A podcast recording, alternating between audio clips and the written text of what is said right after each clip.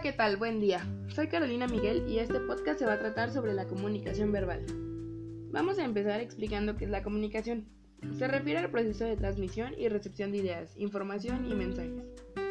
La comunicación puede variar dependiendo de cómo se transmite la información y cómo es recibida por el receptor. De acuerdo a esto se puede clasificar dentro de dos grupos, verbal y no verbal. Pero como ya lo mencionamos, en este podcast solo tocaremos el tema de la comunicación verbal. La comunicación verbal es el proceso mediante el cual dos o más personas interactúan compartiendo información a través de la palabra. La comunicación verbal implica el uso de palabras para construir oraciones que transmiten pensamientos.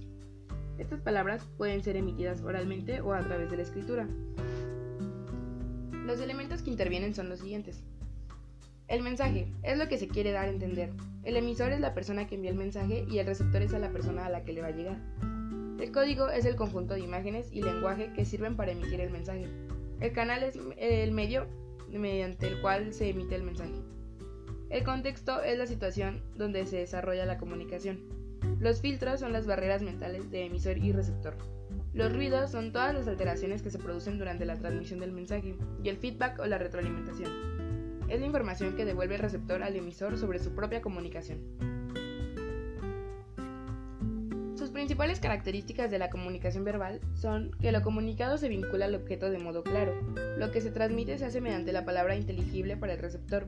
Se deben de utilizar conceptos. Los mensajes que se envían son mensajes de contenido. Es un vínculo de transmisión de cultura. Cuando se transmite un sentimiento o una emoción se hace expresada al estado de ánimo con palabras. Existen múltiples formas de comunicación oral. Unos ejemplos de estas son los gritos, silbidos, llantos y risas los cuales pueden expresar diferentes situaciones anímicas y son una de las formas más primarias de la comunicación. La forma más evolucionada de comunicación oral es el lenguaje articulado, los sonidos estructurados que dan lugar a las sílabas, palabras y oraciones con las que se comunican los seres humanos entre sí. Las formas de comunicación escrita también son muy variadas y numerosas. Estos son algunos ejemplos: ideogramas, jeroglíficos, alfabetos, siglas, grafitis y logotipos. Para interpretar correctamente los mensajes escritos es necesario conocer el código que ha de ser común al emisor y al receptor del mensaje. Las ventajas de la comunicación oral son que es más rápida, existe una retroalimentación y proporciona mayor cantidad de información en menos tiempo. Las ventajas de la comunicación escrita es que existe un registro de la comunicación permanente, tangible y verificable. El contenido del mensaje es más riguroso, preciso, lógico y claro.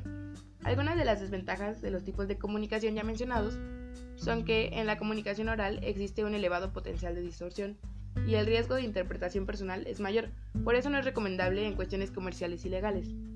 Las desventajas de la comunicación escrita son mínimas, pero igual es importante mencionarlas. Estas son, consume más tiempo, carece de retroalimentación inmediata, no existe seguridad de la recepción ni de la interpretación. En conclusión, la comunicación verbal no es indispensable para los seres humanos, ya que existen otros medios mediante los cuales podemos transmitir ideas, pero la mayoría de ellos se comunica mediante la verbal, y por eso resulta más fácil desenvolverse en todos los órdenes de la vida. Podemos relacionarnos con otras personas, obtener información o alguna cosa que deseemos. De mi parte, esto ha sido todo, espero que les haya gustado y gracias por escuchar.